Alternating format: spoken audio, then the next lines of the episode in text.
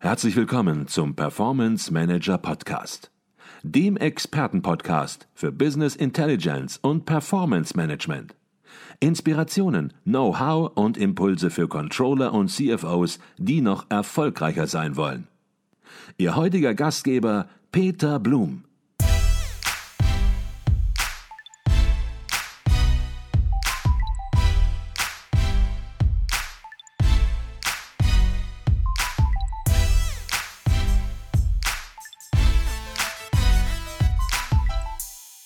Herzlich willkommen im Performance Manager Podcast. Mein Name ist Peter Blum. Ich bin Geschäftsführer der Business Intelligence Beratung Advisio Consult und Ihr Gastgeber im Podcast. Und heute sprechen wir über die erste Ausgabe des Jahres 2024 der Fachzeitschrift Controlling, die sich mit dem Thema des Nachhaltigkeitscontrollings beschäftigt. Untertitel Unternehmenssteuerung im Spannungsfeld zwischen Gesellschaft und Unternehmenserfolg. Nachhaltigkeit in der Unternehmensführung ist ein Thema ohne Frage von wachsender Bedeutung. Es geht darum, wie Unternehmen nicht nur im Bereich der Umwelt agieren, sondern auch soziale und Governance-Kriterien in ihre Strategien integrieren. Und die Herausforderung besteht darin, alle Aspekte von Nachhaltigkeit in die Unternehmenssteuerung zu implementieren, ohne den Blick für das Wesentliche zu verlieren.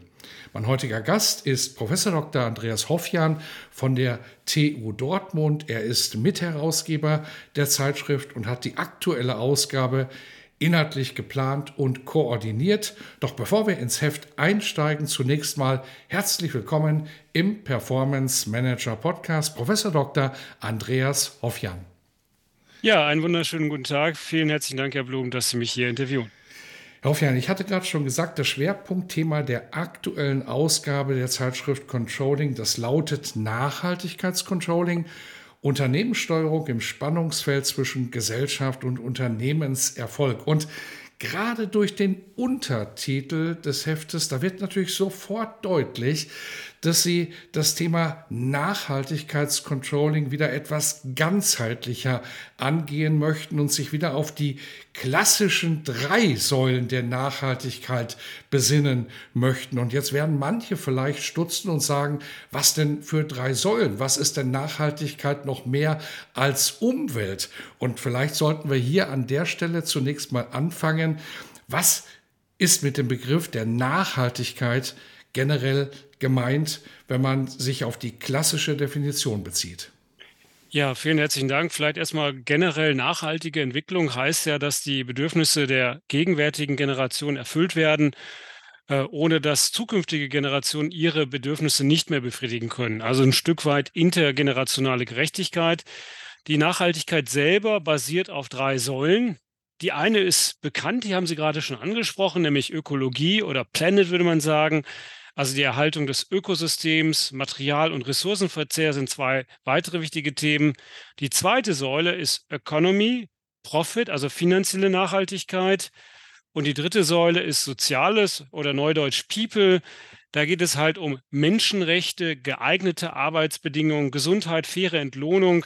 Und entscheidend ist an sich für die Nachhaltigkeit, dass wir diesen Drei-Säulen-Ansatz haben, wo wir halt Zielkonflikte auch ausgleichen müssen und Synergien zwischen diesen Dimensionen herzustellen versuchen.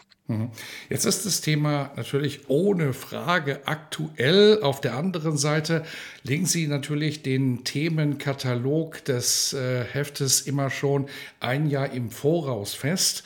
Und ich stelle an der Stelle ja immer die Frage, und das möchte ich an dieser Stelle auch wieder machen, warum glauben Sie, dass es diesmal nochmal wichtig ist, ein Schwerpunktthema in der Controlling zu setzen, um dieses Thema, um das Thema Nachhaltigkeitscontrolling, was ja nicht zum allerersten ersten Mal auch ein Thema im Heft war, nochmals zu beleuchten? Ja, das Thema Nachhaltigkeit schlägt sich ja in vielen Unternehmen aktuell extrem wider, insbesondere durch die Verpflichtungen zur externen Berichterstattung, also Stichwort Global Reporting Initiative. Und äh, diese Standards der Nachhaltigkeitsberichterstattung spielen eine große Rolle. Und das spiegelt sich natürlich auch eins zu eins im internen Rechnungswesen wieder. Warum? Das ist ja so die Stärke des Controllings, komplexe Sachverhalte irgendwie messbar, operationalisierbar zu machen, spezifische Kennzahlen bereitzustellen, Carbon Footprint, Water Footprint. Die Zahlen kommen an sich immer aus dem Controlling. Insofern ist aktuell natürlich Nachhaltigkeitscontrolling so ein bisschen die konsequente Weiterentwicklung des klassischen Controlling. Mhm. Gehen wir auch gleich in den ersten Artikel, in den ersten Beitrag des Heftes rein und den fand ich persönlich außerordentlich spannend und auch hinweisgebend. Es geht um die finanzielle Nachhaltigkeit äh, von Unternehmen.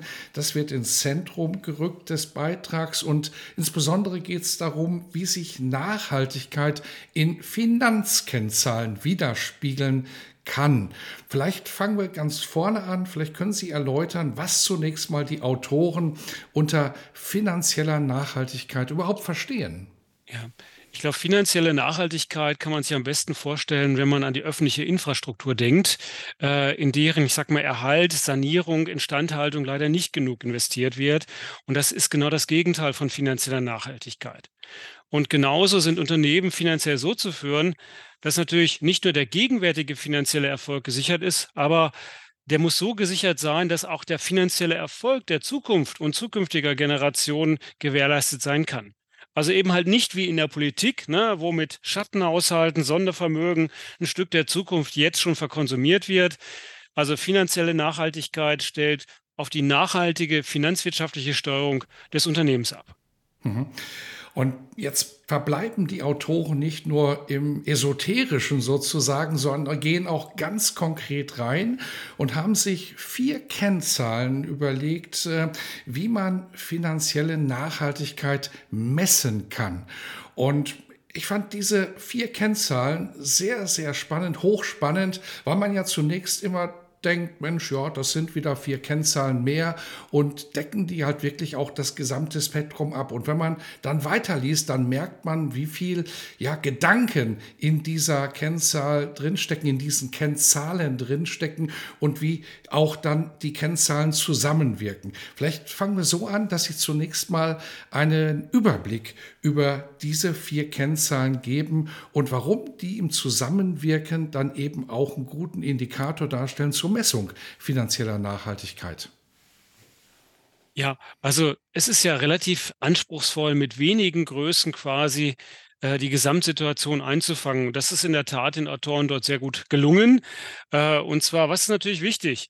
Ähm, naja, wenn man sich das anschaut, so generell, wir wollen natürlich Wachstum haben, wir wollen eine finanzielle Stabilität haben, also irgendwie ausreichende Liquidität, die Risiken müssen irgendwie begrenzt sein und ich müsste auf Dauer auch sicherstellen, dass Werte geschaffen werden. Äh, und ich sag mal, diese Schale Wasser gerade zu halten, ohne dass sie an der einen oder anderen Seite überschwappt, das gelingt den Autoren sehr gut. Das sind im Wesentlichen vier Größen, nämlich das reale Wachstum der Gewinne, Ne? Also das ist wichtig für die Substanzerhaltung. Dann zweitens die finanzielle Stabilität und Bonität. Da geht es vor allem darum, die Insolvenzwahrscheinlichkeit ausschließen zu können. Drittens das geringe Ertragsrisiko. Also wenn wir wenig Schwankungen haben bei den Erträgen, dann haben wir ein stabiles Geschäftsmodell. Und viertens Wertschaffung für die Eigentümer. Das heißt, äh, dass der Eigenkapitalgeber auf einen Euro Invest mehr als einen Euro zurückbekommt und äh, damit bleibt natürlich das Unternehmen auch ein attraktives Investment für ihn. Hm. Und wenn man über Kennzahlen redet, dann hat man natürlich immer die Situation, dass man sie auch ermitteln muss. Und das fand ich eben auch besonders spannend, dass die Ermittlung der Kennzahlen ja natürlich gewissen Regeln folgt, aber man kann sich sofort im Unternehmensumfeld vorstellen, wie man zu der Kennzahl kommt. Das werden wir hier im Podcast gar nicht erläutern können. Was wir aber vielleicht an dieser Stelle sinnvollerweise machen können, ist einen kurzen Hinweis auf das Probeabonnement geben, denn es besteht natürlich die Möglichkeit und es ist sogar die Notwendigkeit gegeben, diesen Beitrag äh, sich nochmal genauer zu erarbeiten. Das ist im Grunde eine Pflichtlektüre für jeden CFO, für für jeden Controller, für jeden Controllerin. Und dann muss man das Heft sich anschauen. Es ist dann die Möglichkeit gegeben, entsprechend beim Beck Verlag auch ein Probeabo zu beziehen. Wir werden den Link in die Show Notes dazu machen und dann bekommt man zwei Ausgaben der Controlling eben kostenlos geliefert, kann dann entscheiden, ob man sie weiter beziehen möchte oder eben nicht. Aber allein dieser Beitrag aus meiner Sicht lohnt sich schon, um hier mal genauer reinzugucken. Und dann sind die Autoren sogar noch ein Schrittchen weiter gegangen und haben gesagt, Mensch, das wollen wir nicht nur alles theoretisch ermitteln, sondern wir wollen das auch mal empirisch überprüfen und die Eignung und Wirksamkeit der Kennzahlen abchecken sozusagen. Was sind hier die Ergebnisse? Fazit vorab, äh, die Unternehmen, die solche Kennzahlen mit Erfolg einsetzen, haben auch eine überdurchschnittliche Performance an den Kapitalmärkten. Also die Unternehmen, die alle vier Kennzahlen der finanziellen Nachhaltigkeit erfüllen, erzielen an den Kapitalmärkten die höchsten Aktienrenditen. Äh, man könnte es sogar in Zahlen fassen, nämlich Kombinationen von, ich sag mal, hoher Nachhaltigkeit, sowohl ESG-basiert als auch finanziell, bringt eine Jahresrendite von durchschnittlich 14 Prozent. Ne, das kriegen sie nicht auf dem Sparbuch. Äh, also die gleichzeitige Berücksichtigung aller drei Säulen der Nachhaltigkeit bringt die höchsten Aktienrenditen und wichtig. Äh, es ist nicht nur, dass die äh, Rendite sich erhöht, sondern auch das Risiko ist begrenzt. Also die mit den Unternehmen verbundenen Anlagerisiken sinken. Das zeigte sich insbesondere in der Corona-Krise, wo finanziell nachhaltige Unternehmen zwar auch mit dem Rückgang ihres Börsenwertes zu tun hatten, aber deutlich geringer als im Marktportfolio. Mhm. Last but not least äh, zeigen die Autoren dann auch entsprechend noch auf, wie man natürlich diese Kennzahlen in Controlling-Prozessen nutzen kann und machen das auch im Rahmen der integrierten Planungsrechnung deutlich. Vielleicht mögen Sie hierzu noch ein bisschen was sagen, um zumindest mal zu verstehen, wie man die Kennzahlen integrieren kann.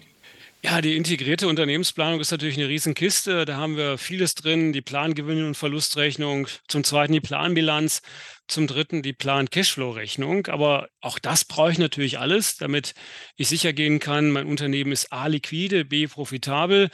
Was macht man dort? Naja, äh, man versucht erstmal die Planungsparameter zu identifizieren, ähm, deren zugrunde liegenden Verteilungen zu erheben. Das Ganze wird dann genutzt für eine Monte Carlo-Simulation. Äh, wieso eine Monte Carlo-Simulation? Naja, ähm, ich kann damit verschiedene, ich sag mal, Szenarien durchspielen, insbesondere auch Stressszenarien für das Unternehmen. Ne? Also Extremszenarien, wo mehrere Probleme zusammenkommen, Corona-Krise, Unterbrechung der Lieferkette, etc., wo man die Auswirkungen auf die finanzwirtschaftliche Stabilität auch beurteilen kann was es einem erlaubt, dann auch Absicherungsmaßnahmen aufzusetzen, Notfallpläne zu entwickeln. Und vor allem auch ganz wichtig, ich brauche diese Monte Carlo-Simulation zur Risikoaggregation, äh, kann auf dieser Basis dann quasi auch eine Bandbreitenplanung ableiten, sprich, in welchem Spektrum werden sich denn voraussichtlich meine Jahresüberschüsse bewegen.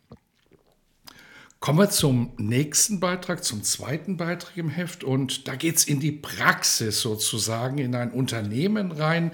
Das Unternehmen heißt Flaschenpost SE. Das werden einige kennen. Es ist ein E-Commerce-Supermarkt.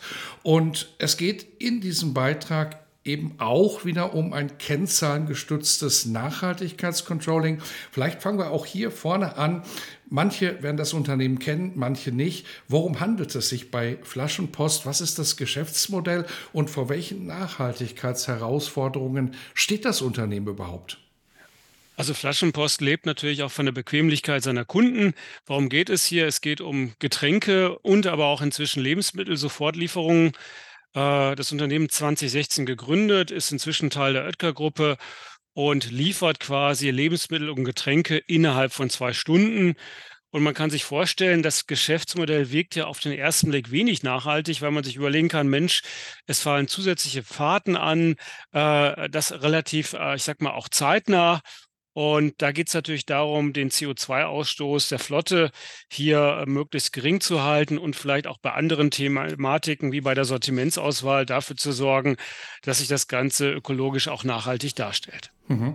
Und das Unternehmen, das wird mit seiner Nachhaltigkeitsstrategie auch im Beitrag dargestellt. Und was ich hier wieder besonders spannend fand, ist, dass hier ja, das Unternehmen sich nicht verläuft in den Vielzahl von Nachhaltigkeitsfeldern, sondern eben, dass drei grundsätzliche Bereiche identifiziert worden sind vom Unternehmen und in diesen Bereichen wird das Thema Nachhaltigkeit schwerpunktmäßig bearbeitet. Vielleicht können Sie diese drei Bereiche überblickartig darstellen. Ja, die drei Bereiche, Davon sind zwei solche, die sich mit Umweltfragen befassen, eine mit sozialen Fragen. Das ist erstens der ressourcenschonende Betrieb. Da geht es um die Reduktion des CO2-Ausschusses.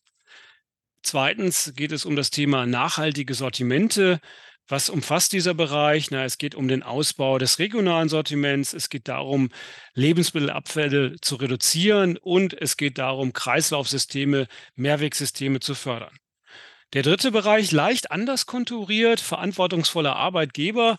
Das kann man sich gut vorstellen, den ganzen Tag Getrist, äh, Getränkekisten hochzuschleppen oder in den Keller zu bringen, ist ja durchaus eine sehr anstrengende Aufgabe. Und hier versucht sich Flaschenpost quasi so zu positionieren, dass man Arbeits- und Gesundheitsschutz fördert und eine faire und fördernde Arbeitskultur etabliert. Mhm.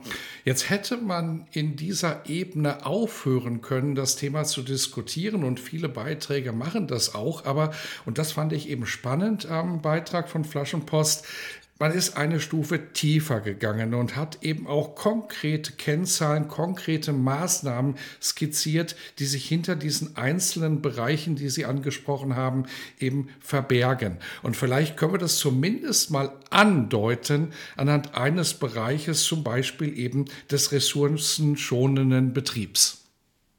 Ja, die Frage ist ja, was besonders wichtig in einem E-Commerce-Supermarkt? Und das ist natürlich Betrieb und Logistik. Und äh, was man sich dort angeschaut hat, war vor allem der Energieverbrauch pro Lagerstandort in Kilowattstunden. Also dort hat man versucht, Einsparungen und Effizienzsteigerungen zu identifizieren.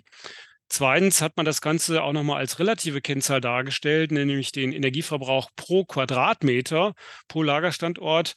Ähm, auch hier, ich sag mal, um das Ziel der kontinuierlichen Reduktion ähm, des Energieverbrauchs zu erreichen durch Maßnahmen wie Beleuchtung, Wärmedämme etc. Und drittens hat man sich angeschaut, quasi die Anzahl der grünen Lagerstandorte, also derjenigen, die auf grüne Energie bereits umgestellt sind. Auch da ist natürlich der Anspruch, dass dadurch der CO2-Fußabdruck erheblich reduziert wird. In Summe hat man also hier vor allem den äh, Fußabdruck im CO2-Bereich gemessen, entweder produktbezogen oder auch unternehmensweit, äh, mit der Hoffnung, zwei Dinge zu machen, indem man zunächst einmal die Hauptverursacher identifiziert und in Schritt zwei dann gezielte Maßnahmen ergreift. Über den dritten Beitrag, da wird sich eine Branche, äh, salopp gesprochen, besonders freuen, nämlich ja, Wasserversorgungsunternehmen. Es geht um Nachhaltigkeitscontrolling eben in Wasserversorgungsunternehmen. Und wenn man hier tiefer reinguckt, dann stellt man fest, dass der Begriff der Energieeffizienz für Wasserversorgungsunternehmen ja besonders relevant ist. Vielleicht können Sie zunächst mal erläutern, was damit überhaupt gemeint ist, was dahinter steckt. Ist wahrscheinlich jedem nicht so bewusst, weil man bei Wasser und Abwasser in Infrastruktur denkt, aber beide gehören zu den energetischen Großverbrauchern. Also der Energiekostenanteil beträgt fast bis zu 20 Prozent der gesamten Betriebskosten. Und dann will man natürlich Energieeffizienz verbessern. Das passt auch sehr gut zum natürlichen Zielsystem der Wasserversorger, weil dort geht es ja auch darum, das Wasserdargebot, die verfügbaren Wasserressourcen zu schonen und nachhaltig zu nutzen. Jetzt werden natürlich viele Leser, viele Hörer sagen, Mensch, hört sich interessant an, aber was haben wir mit Wasserversorgungsunternehmen zu tun? Ich habe mir den Beitrag sehr genau angesehen und natürlich bezieht er sich auf Wasserversorgungsunternehmen, aber in diesem Beitrag sind ganz viele Lessons learned, auch branchenübergreifend drin, denn es wird aufgezeigt, welche Implikationen allein das Controlling der Energieeffizienz auf die Organisation des Controllings selbst hat. Und ja, das wird sehr interessant, sehr spannend dargestellt. Vielleicht können Sie hier einen Überblick zumindest mal geben. Also Wasserversorgung hat viele Parallelen zu produzierenden Unternehmen, die anlagenintensiv sind. Und deswegen kann man auch vieles übertragen. Und ähm, ein erstes Learning ist im Grunde genommen, dass man für ein effektives Controlling der Energieeffizienz braucht man eine enge Verknüpfung, eine sehr integrative Zusammenarbeit von Controlling, Energiemanagement und Asset Management. Und das zieht sich durch, nämlich auch bei den Daten. Also für äh, ein energieeffizienzbezogenes Controlling brauchen wir integriert technische und kaufmännische Daten.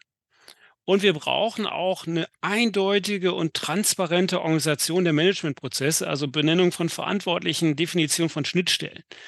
Ähm, das sind im Grunde genommen Learnings, die man auch in jeder anderen Branche entsprechend für sich nutzen kann.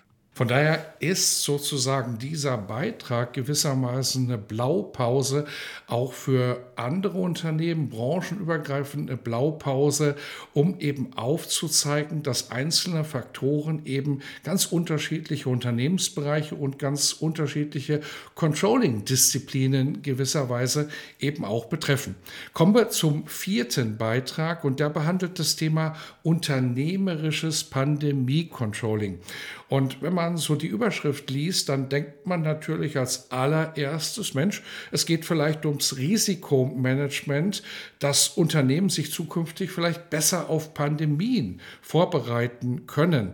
Stattdessen habe ich dann aber festgestellt, fokussiert der Artikel darauf, welchen Einfluss Unternehmen selbst auf den Ausbruch einer Pandemie haben können und wie sie dieses Risiko managen können.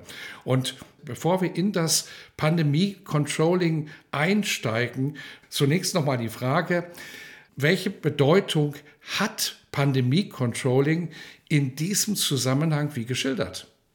Ja, also ich glaube, der Beitrag äh, möchte einfach, dass wir nicht nur über den Krisenmodus wehklagen, ne? also Krise, Krisenmodus als Wort des Jahres, sondern selber uns die Frage stellen, was können wir als Unternehmer, Unternehmen besser machen. Also er, der Beitrag appelliert so ein Stück weit an die Eigenverantwortung beim Ausbruch der Pandemie. Und ich glaube, da geht es so um diese ausgeprägte Vollkasko-Mentalität, die wir doch in Teilen unserer Gesellschaft beobachten können. Ne, für Risiken muss kollektiv der Staat einspringen. Und zunächst aber ist allerdings hier jeder für sich selbst verantwortlich. Und daher scheint auch die Zielsetzung zu stammen, nämlich wie können sich Unternehmen vor der nächsten Pandemie wappnen und welche Rolle kann Controlling zur unternehmerischen Pandemievorsorge spielen. Gehen wir ein bisschen noch in den Beitrag rein. Was sind so die Kernideen der Autoren für ein effektives Pandemie-Controlling? Ja, das ist natürlich äh, so der typische Risikomanagement-Kreislauf, der sich hier auch widerspiegelt, nämlich über die Risikoidentifikation, die Risikoanalyse, jetzt vielleicht nicht so zwingend mit einer harten Bewertung, bis hin zur Risikosteuerung. Ähm, und das sieht man hier auch, dass die Autoren erstmal aufgezeigt haben, naja, was sind so typische Pfade und Ursachen von Pandemien? Also was sind die Quellen der Pandemien? Äh, und dort werden so drei Entwicklungsrichtungen beschrieben. Wir holen die Viren, wir gehen zu den Viren oder wir schaffen Pandemien. Schritt zwei ist dann die Analyse des Risikos einer Pandemieverursachung.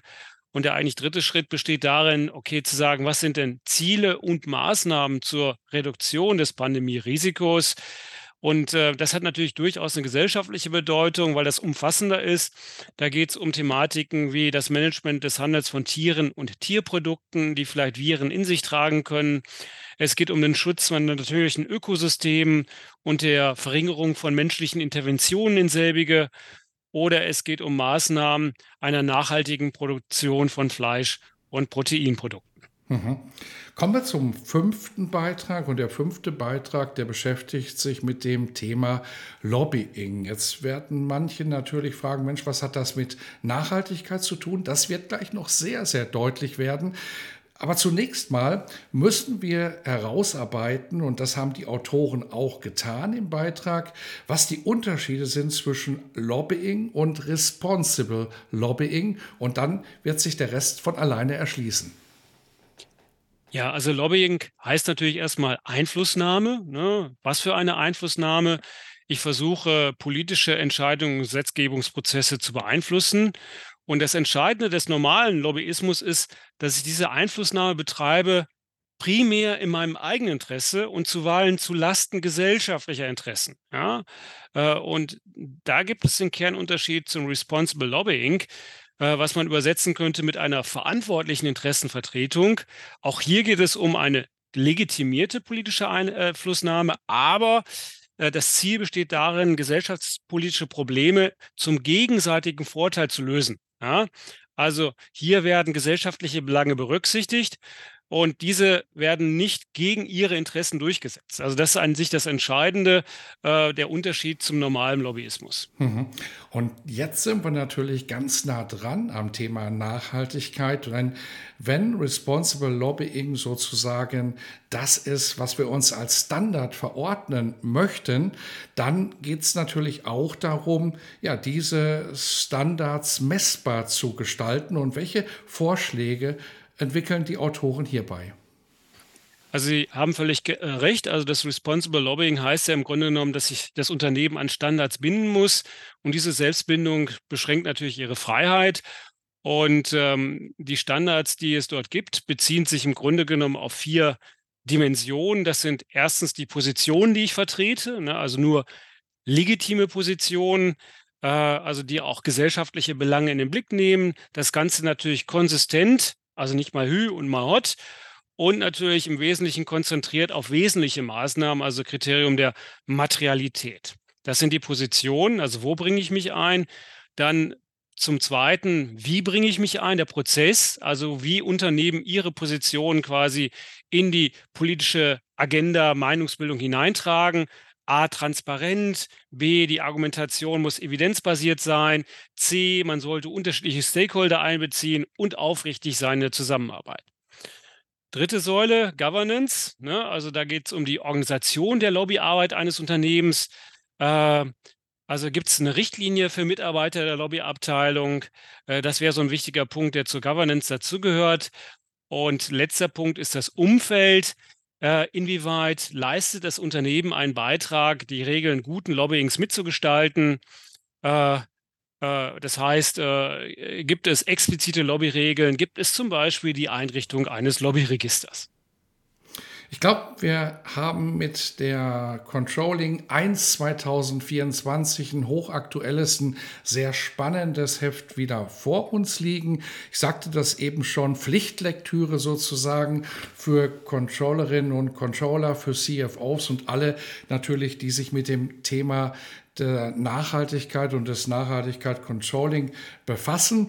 Aber nach einem Heft ist natürlich immer vor einem Heft. Und so gibt es in diesem Jahr noch fünf weitere Ausgaben der Controlling.